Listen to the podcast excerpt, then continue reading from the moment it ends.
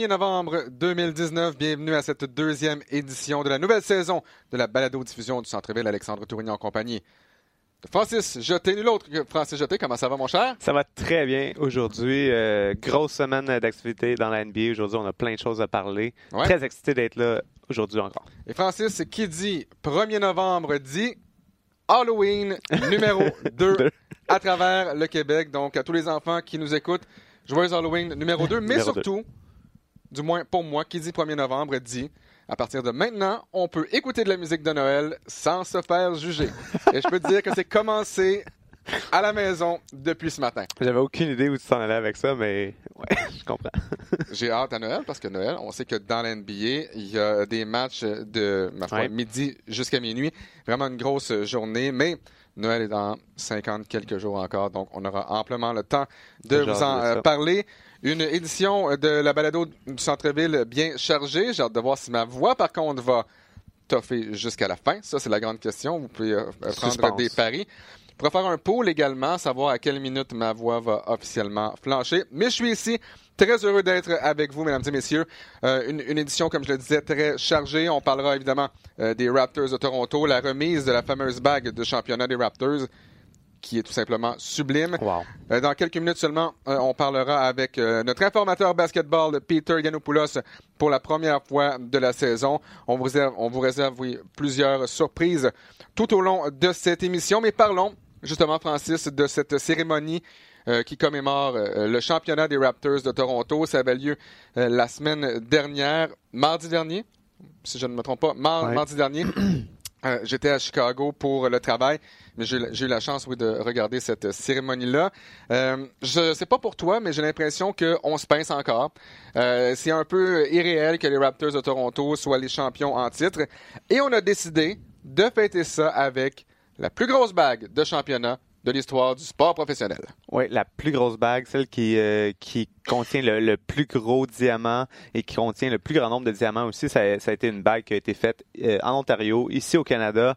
Et pour de vrai, tu sais, moi je trouve à chaque fois qu'ils dévoilent les bagues, c'est comme oui, c'est beau, c'est intéressant à voir euh, tout le, le côté artistique euh, qui est développé de ce côté-là, mais cette bague-là, moi, honnêtement, j'étais surpris à quel point elle était belle. Ouais. Euh, donc, euh, vraiment euh, un, un très, très beau euh, produit fini. Et qu'est-ce qui est vraiment intéressant de savoir, c'est qu'on est capable de se procurer une réplique euh, de cette bague-là. On est Euh, capable de se procurer. on est capable. ben, si on Ça a les budgets, si, on a les budgets euh, pour, parce que euh, l'entrée de gamme est à 300 dollars et là Ouais. après ça, ben tu peux pimper ça jusqu'à peu près 9 À 10 10 000 000. dollars. Ouais. Ouais, 9 995 dollars, si je me souviens bien. 3, euh, trois carats au total de diamants Mhm. et vraiment une bague là, qui, qui ressemble beaucoup. Et pour ceux qui n'ont pas vu euh, cette bague-là, écoutez, la bague des Raptors de Toronto, 640 diamants, 17 rubis. On voit euh, la ville de Toronto. Comme tu l'as dit, le plus gros diamant jamais installé sur une bague euh, de championnat, 1,25 carats. Euh, on a des rubis, comme je le disais. Chaque joueur a son nom euh, gravé en or, finalement, sur, euh, sur cette euh, bague-là. Et les Raptors de Toronto, donc, amorçaient leur saison euh, mardi dernier. Euh, ça n'a pas nécessairement été très facile contre les Pelicans. J.J. Redick, je me souviens, au quatrième quart, avec un tir excessivement difficile pour créer l'égalité, si ma mémoire est bonne. Ça n'a pas été facile contre les Pelicans. On se demandait avec le départ d'Anthony Davis qu'est-ce qui va se passer avec les Pelicans. On a quand même réussi à former une équipe pas si mal que ça finalement. Et compte tenu du fait qu'il y avait beaucoup de pression encore sur les Raptors, on s'en est bien, ti- on, on s'en est bien tiré avec une victoire. Oui, puis c'était un peu. euh, c'est un match où on n'avait pas tous les éléments en place pour vraiment que ce soit un- un- le match euh, d'ouverture auquel on s'attendait. Parce que, oui, il y a eu la belle cérémonie, les bagues, mais Kawhi n'était pas là, Zion n'était pas là du côté des Pelicans. Donc, euh, d'ailleurs, c'est quelque chose qu'on avait mentionné dans le, dans le podcast euh, numéro 1 de la saison. hein. J'avais parlé de Zion qu'on savait pas si- à quel point il allait toffer la saison. Finalement, la journée même, euh, on a appris qu'il serait, euh, il serait absent jusqu'au mois de jusqu'au mois de décembre à peu près. Donc, euh, ce sera intéressant de voir qu'est-ce qui va se passer de, de ce côté-là aussi. Ça, ça va être intéressant. Puis, on va en parler tantôt un peu plus là, des blessures, mais Ouais. je trouve la, vraiment début de saison intéressant dans la NBA au niveau du nombre de blessures qu'il y a. Euh, puis beaucoup de joueurs importants aussi qui sont aux prises avec des blessures. Et gros début de saison également pour Pascal Siakam. Mais on aura la chance d'en reparler dans quelques minutes parce que on accueille sans plus tarder notre Greek Freak à nous, Peter Yanopoulos. Comment ça va, mon ami? Salut, Alex, ça va bien? Ça va très bien, merci. Euh, Peter, merci beaucoup de prendre euh, le temps de nous parler euh, cet après-midi. Je sais que tu es un homme très occupé. Merci de prendre 10-15 minutes pour nous. Toujours un plaisir, mon Alex. Toujours un plaisir. Peter, si tu le veux bien, parlons d'abord des Raptors de Toronto. Qu'est-ce que tu retiens des premiers matchs de la troupe de Nick Nurse? est-ce que tu trouves qu'on s'en tire bien? Il y avait plusieurs questions à savoir. Est-ce que Pascal Siakam est capable d'être la première option sur cette formation-là? Qu'est-ce que tu as pensé donc, des Raptors et notamment de la performance de Pascal Siakam. Mais on, regarde le calendrier jusqu'ici, cinq matchs. tu commences avec quatre victoires, seulement une défaite. Puis je pense que beaucoup de monde pensait qu'après le départ de Kawhi Leonard et de Danny Green, ce serait une saison assez difficile pour les Raptors, mais non. Écoute, on a de la confiance, on a un bon noyau de vétérans, on a un, noyau aussi des jeunes joueurs euh, qui continuent à se développer. Euh, les vétérans, un gars comme Kyle Lowry, tellement impressionnant, Alex, qui continue à bien performer des deux côtés du ballon. Mais cette année, euh, écoute, l'année passée, il a connu son rôle, Carl. Avec un Kawhi Leonard, il a décidé de plus de distribuer facilité pour ses coéquipiers. Il voulait pas vraiment marquer ou prendre beaucoup de tirs. Puis là, cette année, il se dit, OK, on a, besoin de moi à l'attaque. Puis là, après cinq matchs, tellement un bon début de saison. Puis quand on parle de Pascal Siakam, un autre joueur qui est venu euh, de New Mexico State University en première ronde, c'est un jeune joueur qu'on pensait que c'était un joueur d'énergie, un joueur qui va jouer en défensif, va prendre des rebonds, finir en transition, puis là, on continue à, le développer. Puis l'année passée, c'est le joueur le plus amélioré de la NBA. Puis cette année, je l'ai dit cette semaine, je pense que euh, Pascal Siakam va être dans la conversation pour le joueur le plus utile de la NBA. C'est un joueur qui est difficile à défendre. Quand tu as des plus petits joueurs contre lui, il va vraiment forcer puis finir proche du panier avec sa force. Si tu as des plus grands joueurs, euh, il, les amène sur la ligne de trois points puis il utilise sa rapidité pour les pour pénétrer. Euh, vers le panier. Bref, c'est seulement cinq matchs. Puis comme tu l'as mentionné, Alex, les équipes maintenant, quand on, joue contre les Raptors, c'est lui l'option numéro un, puis on va le défendre comme une option numéro un, mais quand même, Pascal, on a eu des, vu des fautes euh, dans le premier quart, dans plusieurs matchs, puis quand même, presque 30 points par match. Fait écoute, je suis vraiment content pour Pascal. Je pense que les entraîneurs font un excellent boulot avec mm-hmm. lui, puis tout le noyau, seulement à peu près on peut parler un peu de la rotation, mais euh, un excellent début de saison pour Pascal et les Raptors. Et Peter, Pascal Siakam en 2017-2018, 7 points par match. Ensuite, il y a un an, 16,9. Et là, si la tendance se maintient et il y a, seulement 5 matchs de jouer, 28 points, 9 rebonds par match, 3,8 passes décisives. Il est évidemment dans la conversation, comme tu l'as dit, pour le joueur le plus utile. Mais souviens-toi, il y a un an, D'Angelo Russell, on a dit pour être le joueur le, plus amélioré de la NBA. Là, tu regardes ces chiffres-là. Pascal Siakam, même s'il ne le gagnera pas, pourra encore être une fois le joueur le plus amélioré de la NBA. Parce que ces chiffres, sa progression entre l'an passé et cette année, ressemble drôlement à celle de, de l'ex-joueur des Nets quand même. Donc vraiment, pour Pascal Siakam, on se demandait est-ce qu'il pourra trouver une nouvelle vitesse? Force est d'admettre, Peter, que oui. Je pense que oui, Alex. On, regarde les statistiques. Euh, un gars comme Pascal, quand il rentre sur le terrain, puis on a, parlé avec son entraîneur collégial, Marvin Menzies, l'année passée, moi puis toi, à Toronto, durant les finales. Puis Marvin avait dit la chose qui est impressionnante avec Pascal depuis qu'il était un jeune joueur à New Mexico State, c'est quand un entraîneur lui dit quelque chose, il faisait. Puis il travaille extrêmement fort, non seulement dans les matchs, mais dans les pratiques aussi. Puis Carl Larry l'avait dit l'année passée, des fois quand on est fatigué, non seulement physiquement, mais aussi mentalement, Pascal Siakam est toujours là pour nous aider, pour on va le suivre avec cette énergie. Puis là, ça se transforme avec son arsenal en attaque parce que on savait que Pascal pouvait finir en transition. On savait que son tir de trois points était amélioré à cause que des gars comme Kawhi Leonard perçaient vers le panier, il, était doublé ou triplé.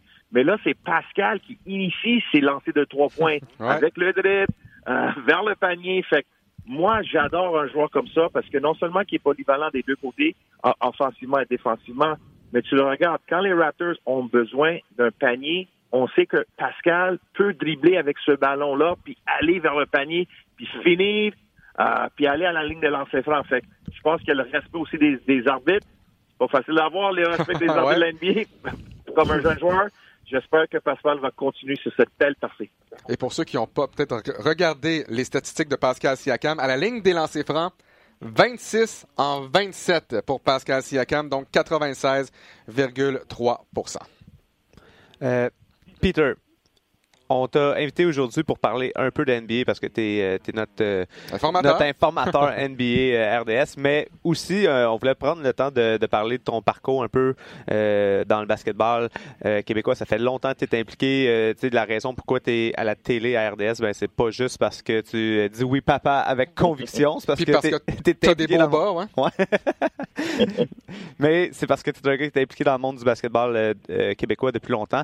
J'aimerais ça que tu me parles un peu de de, ta progression, euh, d'où c'est parti ton, ton, amour pour le basket, ton implication euh, dans le basketball québécois, euh, qui t'a permis d'être à, nos côtés aujourd'hui à RDS. ben écoute, moi j'ai grandi comme un jeune Québécois qui adorait les Canadiens de Montréal, puis j'ai commencé à jouer au hockey, jouer au hockey puis au soccer. Fait que j'aimais ça. Puis là, j'ai commencé à regarder des gars comme Magic Johnson, Michael Jordan, puis Larry Bird je suis tombé en amour avec le basketball. Fait que j'ai commencé à jouer au basketball au secondaire, en secondaire 2, à l'école secondaire de Robertval. On avait vraiment une bonne équipe. Puis mon entraîneur-chef, il s'appelle Veli Janvier. Fait que c'est lui vraiment qui m'a appris le, euh, le, sport de basketball, non seulement sur le terrain, à l'extérieur du terrain. Fait que j'ai eu une belle carrière euh, au secondaire. Là, ça transmis. J'étais allé au cégep 3. J'ai joué pour les Cavaliers de Champlain-Saint-Lambert. J'ai eu une belle carrière aussi avec eux. Puis l'amour du basket a continué. Puis j'ai commencé à vraiment aimer euh, à coacher des, des, jeunes joueurs. Fait que euh, Craig Norman, qui était mon entraîneur à Champagne euh, pour les Cavaliers, m'a engagé comme un adjoint. Fait que j'ai commencé à être un adjoint à 19 ans. Fait que j'ai eu l'amour pour le coaching. Fait que j'ai fait à peu près 12 ans de coaching à Champlain-Saint-Lambert. Puis après ça, j'ai décidé, j'ai eu l'opportunité, une belle opportunité. Steve Lapis, l'entraîneur-chef des, des Minutemen de Massachusetts, il m'a engagé d'être un de ses adjoints dans la NCA. Fait que pour moi, c'était un rêve accompli. Euh, quand j'étais jeune, je regardais les Hoyas de Georgetown, le, le, le, les Orange de Syracuse, Duke, puis là, le Big East. Ouais, dans le Big East. Le vieux Big East. ouais, c'est ça, le vrai Big East dans le temps. Fait que je suis devenu euh, un entraîneur d'NCA, un, un, Québécois. Fait que euh, c'était vraiment un rêve réalisé pour être euh, dans la NCA puis de voir les grands entraîneurs, les Bobby Knight, Mike Krzyzewski, Roy Williams. Fait que euh, ça continue sur cette percée. Puis là, euh, j'ai eu mes cheveux gris, fait que j'ai décidé c'est le temps de prendre ma retraite du coaching. mais, mais Peter, si tu nous parlais un peu de Champlain-Saint-Lambert, parce qu'il y a des gens qui nous écoutent qui suivent pas nécessairement les, le, le basketball 3A, parle-nous un peu de ce qui rendait ce cégep-là spécial. Champlain-Saint-Lambert, a été une pépinière pour la NCAA. Et je pense que c'est ce qui t'a donné beaucoup de crédibilité envers les autres coachs dans la NCAA. Et c'est un peu pour cette raison, notamment, que tu es devenu notre informateur basket. Tu t'es tellement fait contact parce que tout le monde voulait savoir, je pense, du moins tu pourrais peut-être nous, nous, le dire, qui était le prochain grand joueur à sortir de Champlain-Saint-Lambert. Qu'est-ce qui rendait ce programme-là différent? Oui, non, c'est une, euh, c'est un bon point, Alex. Écoute, quand moi je jouais à Champlain-Saint-Lambert, on avait une bonne équipe, mais on n'avait pas vraiment les ressources et les entraîneurs qui mettaient le temps. Quand j'ai devenu entraîneur avec euh, John D'Angelis, on, voulait vraiment euh, vraiment avoir un programme qui était non seulement très fort sur le terrain, mais aussi côté académique. Puis on voulait euh, donner l'opportunité aux meilleurs joueurs québécois puis de Montréal de réaliser leur rêve d'aller dans la NCA. Fait qu'on a donné beaucoup d'espoir. On est allé à plusieurs euh, tournois euh, aux États-Unis. On a amené ces joueurs-là, on les a recrutés. On a vraiment traité ce programme collégial 3 comme un programme de la NCA. Fait que c'est pour ça que beaucoup de joueurs ont décidé de venir jouer avec nous, notamment les Bernard Côté qui est allé à Kentucky, Pierre-Marie Altador Cespedes à Gonzaga, Maurice Joseph à l'Université de Michigan State. On a eu, je pense, 23 joueurs qui sont allés en Division 1 la NCA d'à peu près 8-9 ans. Fait que c'était du jamais vu. Euh, fait que ça, ça a vraiment aidé notre programme. Ça a aidé aussi moi-même parce que j'ai même commencé un service de recrutement où ce que j'avais les meilleurs joueurs euh, du Québec. Euh, puis les entraîneurs de la NCA m'appelaient parce qu'ils voulaient savoir c'est qui les prochains euh, meilleurs joueurs du Québec, de Montréal, du Canada. Fait que ça, ça m'a vraiment aidé. Ça a aidé nos, nos joueurs. Fait que c'était vraiment une famille à Champlain-Saint-Lambert. Même aujourd'hui, quand je, quand je vois les anciens joueurs, euh, sont tellement contents parce que sont allés dans la mais quand même, ça, a tout commencé un petit cégep sur la rive sud à Saint-Lambert. je suis très fier euh, d'être un ancien joueur et entraîneur des Cavaliers de Champlain-Saint-Lambert. Puis après, écoute, je suis rentré dans les médias. J'ai commencé avec TSN Radio euh, sur la radio pendant, ça fait 15 ans. Puis là, euh, l'opportunité d'être avec vous à RDS. Puis maintenant, on est ensemble, puis on a la NBA. Fait que les restes continuent. Fait que je suis extrêmement, extrêmement chanceux. Euh, puis ouais, j'aimerais ça que tu me parles un peu de la différence euh, des programmes, euh, ben, du programme de Champlain à l'époque, justement, qui amenait des, des joueurs dans l'NCA. Puis qu'est-ce qu'on voit présentement, comment le basketball québécois se développe avec, avec des programmes AAU. j'aimerais ça que tu me parles de comment ça, ça a progressé, cet élément-là, au fil des ans. Ben, je te dis, écoute, c'est une bonne question, Francis. Quand on avait le, le Cégep 3, c'était vraiment la meilleure ligue collégiale pour le basketball. C'était comme la Ligue junior majeure du hockey. Les meilleurs joueurs étaient dans cette ligue, non seulement à Champlain-Saint-Lambert, mais pour Dawson, pour Montmorency, pour Vanier. Écoute, les matchs étaient vraiment des guerres parce que tu avais tellement, tu avais à peu près 8, 9, vraiment même 10 bons joueurs dans chaque équipe. Comme nous autres, on recrutait les meilleurs joueurs, mais on, peut juste avoir 12 joueurs dans une équipe. Fait que la Ligue était extrêmement compétitive, puis c'était difficile de gagner. Puis là, ça continue avec ce développement. Les jeunes joueurs regardaient ces joueurs dans, le collégial 3 qui voulaient jouer au cégep. tranquillement, pas vite, le basketball a grandi un peu plus au Québec, au Canada. Là, tu as, l'arrivée des prep schools. Fait que là, beaucoup de, des écoles, non seulement de la NCA qui voulaient nos Québécois, mais les écoles secondaires, les écoles prep schools aux États-Unis voulaient les meilleurs joueurs québécois. Fait on a vu les meilleurs quitter euh, pour le secondaire, pour le prep school, mais là, on a arrivé euh, les, les clubs de AU. Fait que là, les meilleurs joueurs jouent dans euh, pendant l'été avec les meilleurs clubs contre les meilleurs joueurs américains, les Brookwood Elite. Fait euh, même l'équipe du Québec, on, a eu beaucoup de succès au fil des années. Fait je pense qu'il y a une fierté ici au Québec, non seulement les joueurs qui étaient qui étaient vraiment dominants, ces joueurs sont devenus des entraîneurs maintenant. Fait que ça continue avec le développement, puis le, le coaching est meilleur, les joueurs se développent encore plus. Fait que euh, je pense que je suis, extrêmement fier parce que on, gagne des médailles d'or pour l'équipe du Québec. On a tellement de joueurs dans la on a des joueurs québécois maintenant dans la NBA. Fait que ça continue à développer. Je pense que tout le monde a, joué un grand rôle important, puis on va continuer avec ça. Peter, je te pose deux petites questions avant de te laisser aller. On sait que tu es un homme occupé. Euh, parle-nous un peu de ton nouveau rôle, euh, donc ici à RDS, notre informateur basket. Je suis certain qu'au début à RDS, il y a des gens qui disaient Peter parle-t-il vraiment à des entraîneurs de l'NCA? Parle-t-il réellement à des joueurs de l'NCA? Et là, est-ce que Peter Yanopoulos a véritablement des contacts dans la NBA? Je suis certain qu'il y a des gens à la maison qui se disaient Est-ce que c'est vrai ça?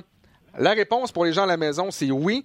J'ai vu Peter à l'œuvre. Euh, il y a plusieurs, écoute, plusieurs numéros de joueurs de la NBA dans son cellulaire. J'ai vu les messages textes. Mais Peter, pour les gens à la maison, est-ce que tu peux nous expliquer un peu comment tu t'y prends pour agrandir ton réseau de contacts. Comment tu fais pour être justement un informateur basketball dans une ville où il n'y a pas d'équipe de la NBA, justement?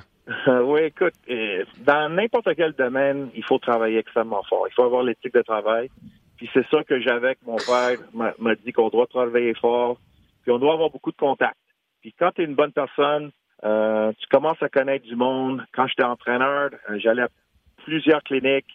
Euh, je commençais à, à prendre des, des, petits voyages aux États-Unis. Puis là, tu commences à rencontrer du monde, tu commences à avoir des contacts, puis tu mets les numéros dans ton cellulaire, puis là, tu commences à avoir des petits scopes, puis peut-être du monde. Fait que, euh, honnêtement, c'est le networking. Fait que pour moi, c'est une combinaison de d'être une bonne personne, d'avoir l'éthique de travail.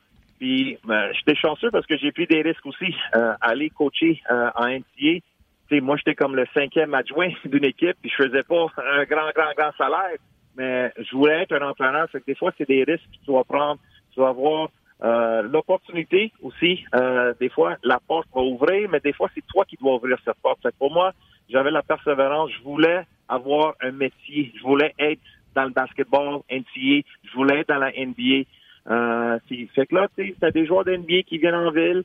Puis là, je suis chanceux quand ils viennent en ville. Alors, euh, Jean-Jean m'appelle, j'ai des contacts avec les agents, j'ai des contacts avec les entraîneurs, puis les entraîneurs qui étaient comme moi. Fait c'est vraiment des relations. Euh, fait que je dis à tout le monde qui veut peut-être un jour rentrer dans ce métier, euh, vraiment l'éthique de travail, la persévérance.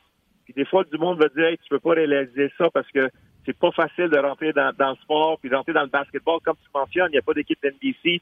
Mais écoute, quand tu veux quelque chose dans la vie, tu peux, tu peux l'accomplir. C'est ça que je voulais faire. Puis, écoute, je suis très humble que maintenant je travaille pour euh, RTS puis on trouve la NBA ensemble, les gars.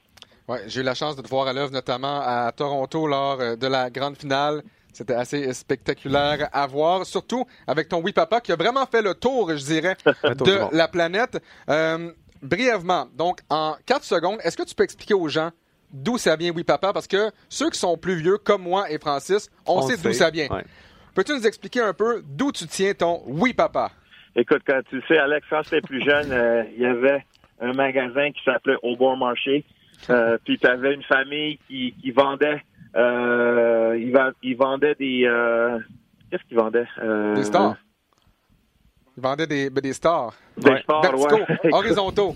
Mais ils avaient, oui, ils avaient une annonce. Ils une annonce, puis ils avaient le père qui, qui voulait vraiment vendre son stock. Puis là, les, ses enfants, à la fin de l'annonce, ils criaient « Oui, papa ». Fait que c'était vraiment drôle. Puis quand j'ai commencé à RDS, je sais pas pourquoi, j'ai vu l'annonce encore sur YouTube. Puis là, une fois, on était dans le match, on était au studio, puis euh, on parlait de John Calipari, puis les Wildcats de Kentucky, puis j'ai juste dit, les, Wildcats sont extrêmement forts. Oui, papa, John Calipari. Fait que tout le monde a commencé à rire, puis là, j'ai continué avec ça, puis bref, écoute, c'est oui, papa maintenant, partout au monde. Peter, encore une fois, merci beaucoup d'avoir pris le temps de nous parler. On se retrouve prochainement donc euh, dans cette balado-diffusion du Centre-Ville, également sur nos ondes à RDS dans nos matchs de l'NBA. Encore une fois, Peter Yanopoulos, notre Greek Freak, un gros merci. Merci les gars et oui papa. Oui papa Peter. Toujours très intéressant ce Peter Yanopoulos qu'on connaît, je pense, environ depuis quoi? Depuis 15 ans environ? Ah, ça fait long. Ben, depuis ouais. Euh, Basket, donc 2007 euh, euh, dans ces années-là. Oui, exactement. Donc, on va faire un tout petit bloc, en fait, pour parler brièvement de Pascal Siakam. On va revenir un peu sur Pascal Siakam. la journée même, je pense, de notre première balado-diffusion du centre-ville, il a signé un nouveau contrat avec les Raptors de Toronto, une extension de quatre saisons. Beaucoup d'argent. Euh, et là, on, finalement, Pascal Siakam sera le visage de la franchise des Raptors. Et tant d'un côté que de l'autre, j'ai l'impression que c'était peut-être, Francis, un risque parce que ben, maintenant, c'est un, un, moins grand risque, j'imagine, pour les Raptors. Maintenant qu'on sait que Siakam a été exceptionnel lors des cinq premiers matchs, mais de donner euh, autant d'argent, donc plus de 30 millions par année, 32,5 en, en, moyenne, euh, à un gars comme Siakam, c'est prendre un grand risque. Et du côté de Siakam, on n'a aucune idée à quoi va ressembler les Raptors de Toronto à compter de l'an prochain. Oui. Ben, même même d'ici la fin de la, saison, là, euh, on a des, gros points d'interrogation, mais c'est vraiment intéressant de le voir euh, évoluer puis progresser comme ça. Euh, je, je, peux pas dire que je m'attendais à, le voir exploser aussi fort que ça en début de saison. Peut-être moins de moins de surprises du côté des, scouts. On savait qu'on sait que ça en vient, on sait qu'il va qu'il va bien performer. Et là, il performe je trouve peut-être un peu plus au-dessus des attentes que, que ce à quoi on, aurait pu euh, penser. Euh, donc, Pascal Siakam, vraiment, le début de saison, mais euh, revenir sur ce que PY disait aussi, je suis d'accord que Kyle Lowry, vient aussi euh, ouvrir peut-être un peu le, jeu pour lui. Donc, il prend un peu plus de, de, place euh, en, à l'attaque. Euh, donc, peut-être ça, ça vient un peu fider Pascal Siakam puis donner un peu de l'espoir. La grande question également pour Kyle Larry, je regarde ses statistiques, il joue 39 minutes en moyenne. Ça, c'est beaucoup. Honnêtement, c'est beaucoup de minutes pour un vétéran comme Kyle Larry. J'ai hâte de voir plus la saison va, va progresser comment son temps de jeu à lui va progresser également. Euh, Fred Van Vliet, qui a été euh, excellent durant les matchs éliminatoires, continue sur sa lancée avec 17 points par match. Et on n'a pas le choix d'avoir des joueurs justement comme ça qui prendront la relève d'un Kawhi Leonard. Euh, c'est un effort de groupe, assurément. Mais on a quand même près de 25 points par match à aller combler d'une façon ou d'une autre. On passe donc de Peter Yanopoulos à donc on a un autre invité, Catherine Traer. Catherine, qui euh, fait partie de l'équipe nationale féminine de basketball 3 contre 3, qui fera son entrée aux prochains Jeux olympiques d'été. Et malheureusement euh, pour elle, on a appris que euh, la formation féminine canadienne allait être exclue du tournoi de qualification en vue des prochains Jeux olympiques. Et là, on est plusieurs, je pense, à ne pas comprendre exactement ce qui se passe de ce côté-là. Catherine Traer, merci encore une fois de prendre le temps de nous parler cet après-midi. Oui, salut, il n'y a, pas de problème. ouais, ben, puis là, tu dis cet après-midi, mais elle, elle, est en Chine, donc toi, en Chine, euh, c'est 12 heures de décalage. Hein? Là, il est, 2 oui, heures du matin? il est 2 heures du matin. Oh my God. merci encore plus d'être avec nous. je suis contente d'être là. Euh, Catherine, euh, on, l'a appris euh, aujourd'hui, ben, ce matin même sur Twitter. Donc toi, tard, tard dans la soirée, comme quoi l'équipe nationale canadienne de 3 contre 3 ne pourrait pas participer aux qualifications pour les Olympiques. J'aimerais d'abord que tu nous dises un peu comment vous vous êtes senti quand vous avez appris la nouvelle. Euh, c'est sûr que c'est euh, c'est vraiment c'était choquant pour l'équipe au complet. Euh, on s'attendait vraiment pas à ça. C'est sûr que donc la FIBA a beaucoup beaucoup de règlements pour se qualifier pour les Olympiques. Puis on a essayé, on a fait du mieux qu'on pouvait pour se renformer, pour avoir le plus de renseignements. Ouais. puis on n'a pas, c'est ça. On pensait qu'on avait une bonne chance. Donc c'est on est sous le choc vraiment. tu sais, on est, on pensait vraiment qu'on allait avoir une bonne chance d'aller à ce tournoi de qualification-là, puis ensuite euh, de se qualifier pour les Olympiques, euh, ça aurait été encore, on aurait été dans définitivement dans le top 6 euh, à ce tournoi de qualification-là, je dirais, sur 20 équipes. donc, ouais, c'est, c'est choquant. on est assez triste. mais là, maintenant, il va falloir qu'on figure d'où on va à partir de maintenant pour les prochaines années à venir avec le 3 contre 3. Puis là, c'est vraiment pas un problème, un problème au niveau des performances parce que vous avez remporté euh, Montréal entre autres. Euh, oui, ici à Montréal. Donc quatre, euh, vous avez remporté quatre compétitions. vous êtes classé la, deuxième meilleure équipe au, monde présentement, les Canadiennes. Donc c'est pas au niveau des. des Est-ce que tu es capable de nous donner un peu plus de détails par rapport à, c'est quoi l'information qui vous a été donnée qui expliquait la raison pour laquelle vous ne pouvez pas avoir accès aux qualifications? Ouais, donc dans le fond, euh, les tournois qu'on a gagnés cet été, ça faisait partie d'une ligue. Donc, la façon la plus facile de l'expliquer, c'est que c'était une ligue, ça s'appelle le Women's Series. Euh, donc, pas toutes les équipes du monde étaient inscrites à ce tournoi-là. Euh, le 3 contre 3, ça joue au niveau international. Dans, pour les femmes, c'est dans le Women's Series. Euh, mais il y a aussi des compétitions au niveau national. Euh, c'est vraiment compliqué, mais dans le fond, le plus de joueuses que tu as qui accumulent des points, le plus de, le plus de points que tu as comme pays. Euh, donc, les pays comme la Chine, par exemple, qui ont des multitudes d'événements nationaux euh, et internationaux, euh, ont, puis des, ils ont, ils ont, des millions de personnes qui habitent au pays, là, donc beaucoup de joueuses de 3 contre 3.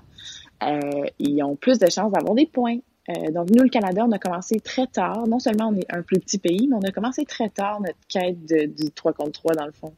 Euh, fait ce qui est arrivé, dans le fond, c'est que tu avais six joueuses qui ont joué au niveau international. Donc, nous, on a accumulé genre des, des grosses sommes de points parce que quand tu joues contre une autre équipe nationale, tu as vraiment, vraiment plus de points. Tandis que le reste, le, les 94 autres joueuses du Canada, ben, ils ont pas vraiment de points parce qu'ils ont joué dans un ou deux tournois dans l'année au complet. Euh, fait que c'est ça qui, au niveau international, nous a classé 26e. Euh, c'est ça, c'est ça que FIBA a utilisé dans le fond quand ils ont fait leur décision. Euh, notre équipe masculine, que eux, ça fait des années qu'ils jouent, euh, et ils étaient, ils étaient dans le, le, top 12, si je me trompe pas, euh, des équipes euh, internationales. En tout cas, donc, l'équipe des hommes s'est qualifiée. Ça fait longtemps qu'ils jouent. Chez les femmes, c'est nouveau. Donc, euh, le Canada a commencé en retard. Puis, ce qui est arrivé vraiment, c'est qu'on n'avait pas les points euh, on n'avait pas les points, même si on a eu une, toute une performance cet été. Euh, nous, on pensait que FIBA était de notre côté là-dedans. Nous, ce qu'on s'est fait dire, c'est qu'ils voulaient trouver une manière de nous, de nous, nous faire entrer dans le tournoi de qualification parce qu'ils trouvaient qu'on avait, on avait travaillé très fort et on a démontré qu'on était une des meilleures équipes au monde. Euh, je sais pas, je pourrais pas vraiment vous dire qu'est-ce qui est arrivé. C'est sûr que dès que tu as une équipe de mâles qui se qualifie, euh, pas automatiquement. Donc, si, vous allez voir, vous allez voir que la Russie, la Chine, si je me trompe pas, et les États-Unis ont euh, tous les deux des équipes mâles et femelles. Donc, ce qui arrive, c'est que le Canada, il y a une équipe mâle. Nous, on pouvait pas avoir euh, l'autre, en tout cas, on pouvait pas rentrer dans le tournoi parce que notre équipe des mâles s'est pas qualifiée automatiquement parce qu'ils sont pas top 3 au monde. donc, la Chine, la Russie, les États-Unis, chez les hommes, sont ils, sont dans le top 3, donc eux se sont qualifiés automatiquement. C'est vraiment compliqué. Ouais, c'est très euh, donc, dans le ça fond, ça revient au système des points. Ouais. Donc, ça permet également euh, aux Américains et aux Américaines de participer euh, à ce tournoi-là, alors que le Canada, Ouais. et ça, je comprends pas exactement, et j'imagine que toi non plus, mais euh, donc moi, j'ai j'ai appris cette nouvelle-là ce matin sur Twitter avec le tweet de ta coéquipière Michel Plouffe. Euh, je ne comprends pas, à la place de la FIBA, pourquoi on empêche une équipe féminine de participer à ce tournoi-là parce que le penchant masculin se qualifie. Ouais. Est-ce qu'on est qu'on Ouais. essaie d'avoir le plus ça. grand nombre de pays euh, qui, s- qui s'intéressent Ouais. au 3 contre 3? Est-ce que c'est politique finalement comme décision? Ben, beaucoup, parce que quand tu regardes le- le- l'annonce qui, a- qui a été faite par euh, FIBA 3 contre 3, qui explique, euh, qui, qui, dans le fond, qui, qui annonce les, les, euh, les pays qui se sont qualifiés, ben, à l'intérieur de ça, on voit toute les, les, la réglementation, puis Là, Catherine a essayé de, de dresser un portrait le, le Mhm. plus clair Ouais. possible de ça, mais c'est très complexe. Puis oui, effectivement, c'est un des objectifs de la FIBA avec le 3 contre 3, c'est de démocratiser le sport, de, de le rendre le plus populaire possible à travers la planète. Et on donne la chance à des équipes qui ont qui n'ont pas super bien performé, disons, euh, dans, dans les compétitions, de quand même avoir une place parce que justement, euh, au sein de leur pays, ben, on a fait des efforts pour faire la promotion du 3 contre 3. Et donc, il y a eu plein de gens, plein, plein, plein d'équipes qui se sont formées, plein de compétitions Ouais. euh, à l'intérieur du pays et on essaie de favoriser ce développement-là. Euh, sur le long terme, c'est une, c'est une- c'est une, euh, avenue intéressante d'essayer de développer le sport, mais je pense que sur le court terme, on- ça a un impact négatif sur le spectacle qu'on va offrir. Puis c'est surtout c'est très plate pour des euh, pour des filles comme Catherine puis son, ses coéquipières Parce- qui ont super bien performé, qui ont bien travaillé, puis qui méritent leur place à cet endroit-là. Puis là, moi, c'est la question qui m'amène à te poser, Catherine. Est-ce que vous pensez que vous avez quand même, euh, tu sais, parce qu'il reste comme euh, un tournoi de qualification après, je pense, est-ce que vous avez quand même des chances de pouvoir participer à ce tournoi de qualification-là en, en 2020? Pas non, du tout. Non, non, Ouais, c'est ça, non. Donc, le, donc, comment ça fonctionne, c'est ça. Fait que t'as le tournoi de, en mars avec les 20 équipes. Puis après ça, t'as un tournoi en avril avec, euh, je pense que c'est seulement 8 équipes. Puis c'est, puis ce tournoi-là, en avril, c'est pour les équipes qui se sont jamais qualifiées en 5 contre 5 aux Olympiques dans les deux ou trois derniers cycles, je crois. Fait que c'est vraiment, là, là, tu vas avoir des pays, là, comme l'Inde. Mais c'est bizarre pour, moi, là, c'est ça que je comprends pas, parce que l'Inde, l'Inde euh, est dans le tournoi en mars parce Ouais. que c'est en Inde.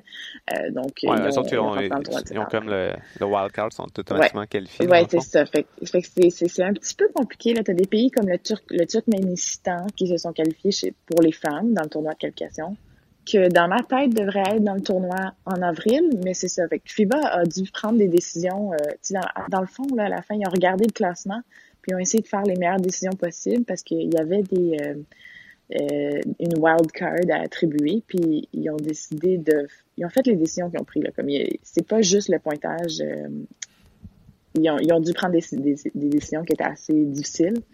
Euh, puis c'est ça, là, comme ils auraient pu nous laisser rentrer, mais, mais, mais. Donc, euh, c'est ça qu'on a reçu comme explication. euh, puis c'est ça qui est décevant. Mais l'idée, c'est de faire grandir le, le sport, comme vous l'avez dit, puis c'est d'amener, eux, ils disent que c'est d'amener le streetball aux Olympiques. Euh, Ouais. En même temps, c'est de donner ça, des médailles de participation à des pays tels qui ne mériteraient pas d'être là. Euh, fait que finalement, Ouais. euh, donc c'est chaque joueuse qui accumule des points et ça donne un classement. Et donc, euh, donc, on cherche à aller chercher une place pour le Canada et ensuite on forme une, une équipe avec les joueuses qu'on veut finalement aux Jeux Olympiques. Et moi, ça me rentre pas dans la tête que votre équipe, l'une des meilleures au monde, ne sera pas là. Je, Ouais. je, je, je compatis avec vous. Je m'explique mal comment l'une des meilleures équipes au monde qui a remporté tellement de premières places cette année et des deuxièmes et troisièmes, comment on peut être exclu des Jeux Olympiques. Pour moi, les Jeux Olympiques, on veut avoir les meilleurs Les athlètes. meilleurs. Il n'y a pas de médaille Ouais. de participation. Puis Catherine, Ouais. c'est euh, quelles ont été vos conversations avec euh, Canada Basketball? C'est quoi le, le support qu'ils ont apporté? Est-ce qu'il va, va y avoir des autres dé- développements? Est-ce que Canada Ba- Basketball va essayer d'aller se, se battre un peu euh, pour vous euh, de ce côté-là ou la décision est Ah, vraiment écoute, finale? ouais. Euh, je, honnêtement, à ce point-ci, c'est vraiment tout, je ne sais pas. Je pense que je pense pas que tu peux on peut rien faire avec la décision. La décision est prise. là. Il n'y a pas de il y a pas de façon de, de faire un, un, un appeal. donc, Euh, dès le départ, Canada Basketball il nous a pas supporté, euh, nous a pas soutenu fina- financièrement. Euh, Parce que donc vous êtes euh, là, les prochaines étapes. Non, non. Alors donc dans le les fond, c'est nous qui a mis les frais euh, pour participer participer. Donc, euh, comme équipe au complet, on a dépensé près de 60 000 dollars canadiens pour participer. Euh, c'est ça qui fait encore plus mal Ben euh, oui. parce qu'on a vraiment tout mis, on a vraiment vraiment vidé nos poches pour participer parce que Canada Basketball n'avait pas euh, de, de, de fonds dans le fond attribués aux 3 contre 3 dans leur budget. Euh, donc nous c'était notre, il fallait vraiment qu'on démontre qu'on était assez forte pour que l'année prochaine, dans l'année, euh, dans la prochaine année fiscale, on reçoive euh, des fonds. Là, ça va être difficile parce que on s'est pas qualifié pour le tournoi de qualification. Là, ça va vraiment, Wow. ça va être encore Mais- plus euh. Juste pour savoir également, lorsque vous terminez première dans des tournois, bon, du côté des hommes, on reçoit des bourses. Oui. Peux-tu nous expliquer un Ouais, peu ce qui se ouais. passe du côté féminin? Oui, donc euh, ça on l'a calculé aussi euh, combien on aurait on aurait gagné si on était une équipe euh, masculine. Euh, donc dans le fond, ce qui est arrivé, c'est que chez les hommes, il y a des euh, il y a des sponsors. Euh, puis c'est eux qui, qui donnent l'argent dans le fond. Fait que t'as, t'as vraiment tu reçois de l'argent quand tu gagnes. Puis c'est la première, deuxième, troisième et quatrième place gagnent euh, un certain montant. Puis ça, ça dépend des tournois, euh, dépendamment du titre ou qui qui est présent et tout ça. Euh, chez les femmes, il y, y avait pas le même soutien cette année, donc ils n'ont pas pu avoir euh, des prix financiers, là, d'argent. là. Euh, donc, ce qu'ils nous ont dit, c'est qu'on pouvait juste accumuler nos points, ce qui nous aiderait dans notre parcours pour les Olympiques, mais que tout le reste, ça doit être, ils peuvent pas nous donner de prix. Euh, ce qui était décevant un peu parce que nous, c'est ça, on a, on a payé toutes de nos poches. Fait qu'on a calculé combien on aurait gagné si on était une équipe masculine, euh, basé sur exactement com- comment les hommes se sont fait payer à leur tournoi. On aurait fait plus de comme 190 000 dollars. Fait que c'était des gros montants. Euh, puis à la fin, on a, on a reçu zéro. Euh, puis c'est drôle de savoir que comme les hommes en quatrième place euh, peuvent gagner 8 000 dollars. Puis ça, ça nous aurait vraiment aidé dans notre, dans notre quête. là. Mais j'ai une question peut-être difficile pour toi, mais pourquoi tu continues à jouer au basketball 3 contre 3? Compte tenu de tout ça, qu'est-ce qui te pousse à continuer puis à te battre et à jouer au basketball 3 contre 3? Ouais. Euh, ben comme tu sais comme les autres pays l'ont fait aussi, je suis au départ, c'est qu'il faut vraiment qu'il y ait euh, des joueuses qui commencent à jouer pour que le sport y pogne. Euh, donc pour nous, c'était vraiment la quête pour se rendre aux Olympiques. Tu sais, on a vu vraiment une avenue euh, claire. euh, c'était pas mal évident qu'on voulait se rendre aux Olympiques. FIBA nous a donné beaucoup de soutien quand même, nous a, nous a montré que oui, peut-être qu'on avait une chance de se rendre aux Olympiques. Je sais pas s'ils nous ont menti ou si ou s'ils pensaient vraiment qu'on avait une bonne chance. Mais en tout cas, fait, donc nous, on jouait tout avec l'idée qu'on a, on pourrait aller aux Olympiques. Euh, moi, personnellement, je suis financièrement, euh, je suis dépendante en ce moment pas mal de mon conjoint qui, lui, joue au basketball 5 contre 5. Ok. Euh, donc, lui soutient mon hobby de jouer au basketball, mais je suis très chanceuse, puis je le comprends. euh, tu sais, il n'y a pas tout le monde qui peut faire ça, puis j'ai aussi travaillé pendant six mois, euh, puis j'ai accumulé beaucoup d'argent, puis j'ai pu, c'est ça, euh, ça m'a aidé à vraiment soutenir euh, ma carrière cet été de 3 contre 3. Euh, mais c'était vraiment pour dans l'idée de, de se qualifier pour les Olympiques. Maintenant, il va falloir que, que comme équipe, comme joueuse, on va réévaluer nos, euh, nos objectifs parce que s'il n'y a pas d'argent, euh, s'il n'y a pas d'argent à gagner, euh, puis maintenant il n'y a pas d'Olympique pour nous, ben ça fait mal. Euh, Je sais pas si on peut continuer de faire ça, puis d'aller. Les tournois sont souvent en Europe, donc là c'est très cher de se rendre en Europe. tu sais, euh, six fois dans un été. Là. Euh, donc, euh, FIBA nous a promis que l'été prochain, s'il y a un autre euh, Women's Series, donc une autre ligue, euh, comme on l'a eu l'été dernière, qui aurait euh, des prix à gagner en argent, là, des prix monétaires. Donc, on espère. Oui, ben on te le souhaite. Puis euh, justement, Catherine, c'est un peu vers ça. J'allais me diriger avec euh, ma dernière question, dans le fond. Euh, Pour toi, on a eu la chance de se croiser euh, au championnat U Sports, euh, championnat nationaux U Sports euh, en 2018, où tu as mené ton équipe, les, les Ravens de Carlton, vers un premier championnat, un premier Bronze Baby. Donc, toi, à ce moment-là, ça, ça mettait un terme un peu à ta carrière. Tu te posais la question où tu t'en allais après par rapport à ton, ton parcours sportif et ton parcours professionnel. Euh, c'est la discussion qu'on a eue ensemble euh, à ce moment-là. Et là, il y a, peut-être un peu ce même questionnement-là qui, qui, s'a- qui s'est- qui s'amène alors qu'on se parle encore par rapport à ça va être quoi la prochaine étape pour toi personnellement après ta, ta belle carrière euh, euh, de basketball universitaire et euh, au Canada? Puis là, euh, cet élément-là, cet aspect-là international, donc qu'est-ce que ça signifie pour, quoi- pour toi dans ton parcours professionnel pour le basketball avec Canada Basketball? Ouais.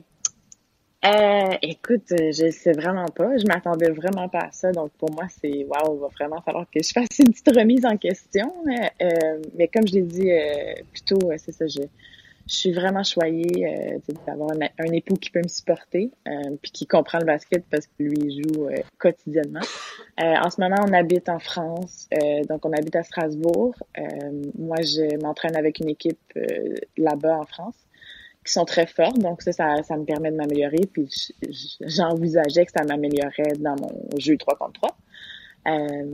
En ce moment, je suis en Chine parce que je suis avec une équipe euh, canadienne-américaine qui joue contre l'équipe senior de la Chine, euh, donc pour leur préparatif pour les Olympiques de Tokyo. Donc c'est euh, ça que je fais en ce moment, mais c'est pas payé. Euh, on a eu un voyage en Chine payé, mais à part ça, financièrement encore, j'ai pas, tu sais, je, je me considère pas vraiment comme une pro. Donc on va voir qu'est-ce qui qu'est-ce qui va en venir l'été prochain. Euh, sinon, cette année, c'est ça, je compte m'entraîner, continuer à m'entraîner comme euh, je l'ai fait depuis euh, septembre. Ben, écoute, peut-être présentement côté financier, c'est pas professionnel, mais continue de travailler fort, continue de bien représenter le Canada comme ça, c'est très apprécié. C'est très apprécié, surtout que tu aies pris le temps de nous parler à cette heure-là de la nuit en Chine. On va te laisser aller dormir parce que le sommeil, c'est très important pour les athlètes professionnels. Donc, Catherine, merci beaucoup. Bonne chance pour la suite des choses. Puis on va garder un œil là-dessus. Puis on essaiera de se reparler. Merci, les gars. Merci, Catherine. bye bye. Bye bye. Ça me rentre pas dans la tête encore une fois, Francis, qu'une des meilleures formations, pardon, bon, pour ceux qui se demandaient euh, quand ma voix était pour flancher, à la 47e minute à peu près. Euh, c'est une chance de médaille qui s'envole pour Ouais. le Canada. Et c'est là où je ne comprends absolument pas cette décision-là. Je comprends qu'on veut faire en sorte que le basketball 3 contre 3 soit joué dans le plus grand nombre de pays. Je comprends le développement. Mais comme je le disais à Catherine, pour moi, tu vas avoir les meilleurs athlètes. Ouais. Ce sont les Jeux olympiques. Donc, je ne comprends pas cette décision-là. Et im- imagine d'avoir mis 60 000 pour rien. Ouais. Pour rien. Juste parce qu'il y a des équipes avec plus de joueuses qui ont accumulé plus de points dans leur tournoi. Ouais, parce que en ça n'a même pas rapport avec leur. euh, euh, pas, pas le nombre de matchs que, que, que cette équipe-là, de quatre filles, a joué. C'est qu'est-ce que toutes les formations canadiennes féminines ont joué. tu sais. Donc, c'est. Ouais. Mais c'est un nouveau sport. Tu sais, le 3 contre 3, ça fait longtemps que ça existe. Ça, ça existait dans les parcs depuis des années. Euh, là, on essaie de faire un nouveau sport avec ça euh, pour amener ça aux Olympiques, etc. etc. C'est la première fois que ça va être aux Olympiques. Donc, on est en, en mode rodage, j'imagine. Il va y avoir des apprentissages qui vont être tirés de ça. Et sais, ce que, ce que je souhaite vraiment euh, à Catherine puis euh, au Sœur euh, c'est qu'il y ait peut-être des décisions qui soient prises au niveau de FIBA 3 contre 3. Et je sais pas si avec les médias sociaux en 2019, on peut, on peut mettre de la pression sur FIBA ou quoi que ce soit pour essayer de, de faire euh, renverser peut-être la, la décision.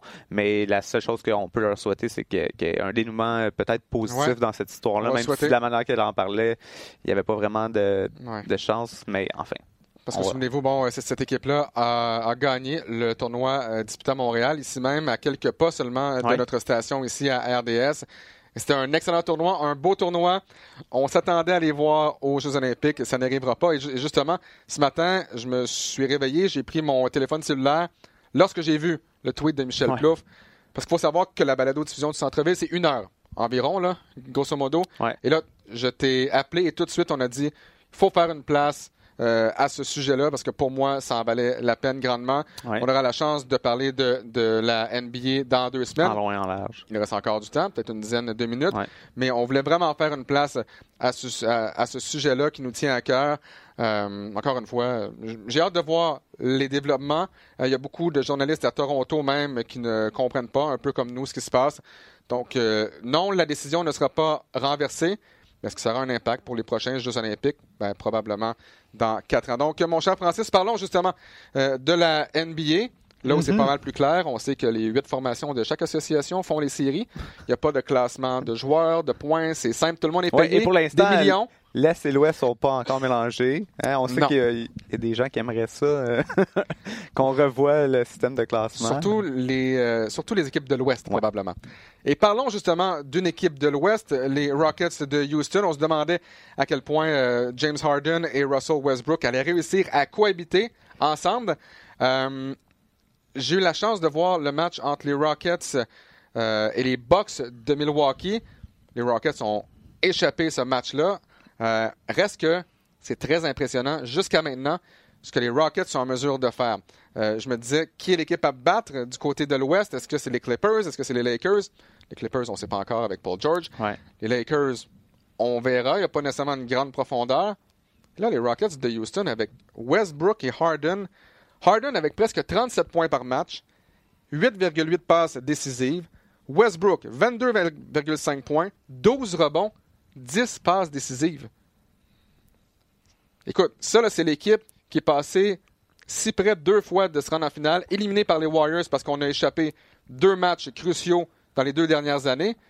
Là, il n'y a pas d'excuse pour les Rockets. Ben, il ils ont une excellente excuse, c'est qu'ils n'ont aucune défensive. Et on l'a vu cette semaine, euh, quand, on, quand on cède euh, ce nombre de points-là aux 159 Wizards. points. Mais tu parles du match du 30 octobre. Ouais. Quand on laisse 159 158 points à 158. aux Wizards, Ouais, à Bradley Bill, qui a quand même très bien fait. ouais, c'est parce que, tu sais, on dit, euh, on met, on met notre, dans le fond, la stratégie des, des Rockets, c'est vraiment simple, c'est on va scorer plus de paniers que l'autre Ouais, équipe. Puis on jouera pas en défense, mais on va scorer plus. C'est ça qu'on a vu. C'est comme ça que tu gagnes, hein? Ouais, mais Si là, tu marques plus que ton adversaire, tu gagnes. Plusieurs disent que c'est la défense qui gagne des championnats quand même. Et vrai. donc, donc, oui, ça va être une bonne équipe cette année, mais euh, est-ce que ça va leur permettre d'aller euh, chercher les grands honneurs à la fin de la saison? Ben, si on n'est pas capable d'avoir une, une vraie force euh, du côté de la défensive, ben, d'après moi, on, on va être capable d'aller marquer beaucoup de points, mais il faut être capable d'arrêter l'autre équipe de l'autre côté. Fait que ça, ça va être, euh, ça va être un élément à, regarder, mais euh, quand même, là, James Harden avec euh, un solide 59 points dans ce match-là, c'est quelque chose. Puis l'autre chose qui est intéressant aussi de, Houston, je sais pas si tu as vu, ils sortent le, le tapis rouge euh, maintenant parce que c'est l'équipe la mieux habillée dans la NBA et donc là on fait vraiment un show avec ça. Il y a le DJ il y a le tapis rouge quand on arrive euh, à l'arena euh, ils feront pas ça pour tous les matchs je pense c'est juste Ouais. certains matchs là, la fin de semaine quoi que ce soit. Mais euh, donc tu sais Mais on, on y va vraiment dans. On veut attaquer, on, on veut que ça soit intéressant, on veut faire un spectacle, mais est-ce qu'à la fin de la, de la journée, on, on se concentre sur aller chercher des, des victoires puis construire une équipe de championnat? Je suis pas certain. Ben, la bonne nouvelle pour les Rockets, et pour l'Ouest en général, mais pas pour les partisans de San Francisco, ça va pas bien pour les Warriors de Golden State. Tu parlais, bon, on va commencer par le commencement. Les Warriors de Golden State, avec Steph Curry, avaient beaucoup de difficultés. C'est à tout prix Ouais. pour battre, je pense, les Pelicans. Ouais. Et on a Steph Curry et D'Angelo Russell qui dansaient euh, en rentrant dans le vestiaire. C'est à tout prix pour battre les Pelicans. Euh, et défensivement, Les Pelicans qui n'avaient pas Zion. d'ailleurs. Ouais. Et plus. défensivement, les Warriors, écoute, c'était triste à voir. C'était réellement triste à voir. Et ce que j'ai pas aimé, avant même de parler euh, de la blessure de Steph Curry, ce que j'aime pas, c'est que là, tout le monde va dire Ah, on sait bien, cette équipe-là, c'est pas si bon que ça. Steve Kerr, hein, pas si bon que ça. C'est facile Ouais, quand t'as Thompson, Green, Curry et euh, bon, même Durant pour les deux euh, championnats. C'est facile. Steph Curry, ben, on sait bien, pas capable de, de gagner sans Clay Thompson. Ça ouvre la porte à un débat que j'ai pas envie d'avoir. Ouais, absolument Parce que, pas. En fait, là, le problème, c'est vraiment plus au niveau de la, de la profondeur. Là. Ouais. Puis, tu sais, tu Beaucoup le de dis, à- là, on, on peut dire, ah, parce que Steph Curry va être parti, ça, ça va être payé, mais, tu sais, quand, quand j'ai vu, là, 43-14 au premier quart contre les Suns, oui, les Suns connaissent euh, un, début, un très bon début de saison. Non, c'est pas, les Lakers, c'est pas les Clippers. Là. c'est, pas les Rockets. euh, moi, j'étais comme, on est rendu en quelle année? On est, on est, on est déjà en 2023 quand tout le monde n'est plus là avec les Warriors, mais euh, la, la seule bonne nouvelle pour les Warriors, de la, de la, de la blessure de Steph Curry, ben, c'est qu'on va être obligé de, de, de vraiment lancer la serviette puis dire, OK, cette saison-ci, là, Après cinq matchs. on oublie ça. Ouais, après Cinq. matchs, on oublie ça cette saison-là. Puis on va se concentrer à développer le, le, le, le jeune noyau euh, qu'on a avec, avec lequel on, on joue présentement. Et l'autre chose qui est intéressant, c'est que on, on- ça va nous permettre aussi de donner du temps, je, je pense, à Steph Curry. Euh, tu sais, que son corps, là, il, est fatigué. Il- dans, dans les cinq dernières années, là, les, les Warriors, ils ont joué beaucoup, beaucoup, beaucoup de matchs parce qu'ils sont rendus loin en finale. Et regarde ce que ça donne. Et voilà. Tout le monde se blesse. Et fait que là, cette année, je pense c'est une année de transition. On va donner du temps à nos joueurs pour, pour se reposer. Puis je pense que Steph Curry, là, c'est une, une, fracture à la main. il pourrait revenir rapidement, mais peut-être qu'on va dire, hey, comme, prends ça relax. Puis on va essayer de dire sûrement la même affaire à Draymond Green prends ça relax parce que lui, euh, mettons que c'est un joueur qui est très compétitif, puis là, regarder son équipe mal performer comme ça, ça va lui faire mal. J'ai hâte de voir comment il va réagir par rapport à ça. Et, c'est bien que tu parles de Draymond Green parce que euh, à ESPN, je pense que c'est avant-hier, euh, il y avait Kevin Durant à First Take qui disait que l'altercation qu'il a eue avec Draymond, Gray, avec Draymond, Gray, Draymond, Green, c'est ta voix, on va mettre ça sur ta voix. Avec Draymond Green, ça a eu un impact avec le fait qu'il a quitté les Warriors de Golden State pour aller joindre les Nets de euh, Brooklyn. Et tu dis, on va lancer la serviette sur cette saison-là. Écoute, ça fait longtemps que les Warriors de Golden State n'ont pas repêché dans la loterie. Mm-hmm. La dernière fois, c'était en 2012 avec Harrison Barnes. 2012. et, et depuis ce temps-là, on n'a pas repêché plus haut que 28 et c'était la saison dernière avec Jordan Poole. Ben, ça fera pas de tort aux Warriors. Puis euh, ils ont réussi à bâtir une équipe, à, part Kevin Durant, mettons, qu'on a été chercher avec un repêchage, euh, avec un, une, euh, une, transaction. Tout le reste est fait avec le repêchage. Donc, ça va être intéressant de voir l'impact positif. À ESPN cette semaine, il comparait ça un peu à, l'époque des Spurs quand on a été capable d'aller rebâtir justement cette, cette franchise-là. Donc, ce serait intéressant de voir s'il va arriver la même chose cette année avec les, Warriors. Puis là, tu mentionnais les, propos de Kevin Durant cette semaine à ESPN, justement. je ne sais pas s'il y en a d'entre vous qui écoutent le, podcast de, de Woj. Draymond Green était au podcast de Watch, puis il a adressé cette, situation-là aussi, puis c'était très intéressant. Ses propos, il a dit que tout le long, là, il, n'était pas prêt à admettre que c'était sa faute, mm-hmm. mettons, l'altercation, puis toute l'équipe, puis finalement, là, il a comme avalé la pilule, puis il a dit oui, oui, c'est de ma faute. Et euh, donc, c'est un podcast vraiment intéressant là, avec Woj puis Draymond Green. ça a été enregistré le 23 euh, octobre, fait que vous aurez euh, écouté ça. Francis, le temps file. Le temps vraiment pour un dernier sujet. Parlons de la WWE ou, si tu veux, le match entre les Timberwolves et les 76ers. C'est terminé, écoute, dans une des rares, ben, je, dis bagarre, mais généralement, les joueurs de basket qui se battent, c'est rare que les coups de poing se rendent jusqu'au visage ou connect. Mais quand même, on a eu droit à une clé de tête, finalement, euh, de Ben Simmons à l'endroit de Carl Anthony Towns. Qu'est-ce que tu as pensé de toute cette situation-là avec Joel Embiid et Carl Anthony Towns qui en, qui en sont venus au coup, sans venir au coup parce que personne ne s'est frappé? Ouais, ben, moi, ce que, ce que j'ai trouvé le plus drôle là-dedans, c'est que Kat, en conférence de presse, avant ce, match-là, il a essayé de dire Oh non, non, tu sais, euh, tout le monde, euh, tout le monde essaie de hyper ce, ce, duel-là entre, euh, entre moi. Puis, tu sais, finalement, Joel Embiid, tu sais, il dit Ah, c'est pas ça le duel, là. C'est juste un match de saison régulière euh, fait qu'il a essayé de, un peu d'effacer le hype autour de ça. Puis finalement, on a eu le droit à ce spectacle Donc c'est intéressant. Mais tu sais, les deux, il y a une rivalité entre eux autres. C'est pas la première fois qu'ils s'échangent des jabs. Habituellement, c'est sur les médias sociaux. Mais là, c'était euh, sur le terrain qu'on a essayé d'échanger une coupe de jabs, même s'il n'y en a aucun qui est connecté. Mais euh, ça va être intéressant de voir. Mais qu'est-ce qui est passe, c'est qu'eux autres, ils, se rencontrent juste vers la fin de la saison. Là. Fait que ça va être long avant qu'on les revoie jouer un contre l'autre. Donc, Francis, le pire, c'est que Joel Embiid avait dit à Rachel Nichols d'ESPN, cette année, pas de trash talk. Pas de trash talk, ouais. Ça a pris quoi? Cinq matchs? et là, ça a continué sur, euh, sur les médias sociaux. Et ça s'est rendu très personnel. Si, vous avez une chance, allez sur le, sur le compte Instagram de Carl Anthony Towns et de Joel Embiid. Vous allez voir, je pense que les meilleurs jabs, c'est pas sur le terrain que se sont donnés, c'est sur Instagram. C'est après, après le match, mais euh, ça, c'est un fait intéressant que la NBA n'ait pas été plus sévère parce que les deux joueurs ont eu deux matchs chaque. Ben Simmons n'a rien eu comme suspension, mais je suis surpris que la, NBA n'ait pas eu plus de, euh, des, plus longues euh, suspensions, étant donné qu'on a continué après, sur les médias sociaux, j'aurais, pensé, moi, que la NBA allait être un peu plus sévère pour pas que ces, ces genres de situations-là. OK, ça s'est passé sur le terrain, puis après ça, on essaie d'estomper ça un peu, mais c'est pas, pas, pas le cas présentement. Francis, c'est tout le temps qu'on a. C'est encore un, grand plaisir de discuter basketball avec toi. prochain rendez-vous sur RDS Warriors contre Rockets ce mercredi 6 novembre à 19h30 RDS 2. Raptors Trailblazers mercredi le 13 novembre à 22h, toujours sur RDS 2. Et pour notre part, la prochaine balado diffusion du centre-ville le 15, le vendredi 15 novembre prochain. Ça a passé tellement vite avec d'excellents invités euh, pour la balado diffusion édition numéro 2 aujourd'hui. On vous rappelle pour ceux qui nous écoutent donc le 1er novembre, on vous souhaite bon Halloween numéro 2.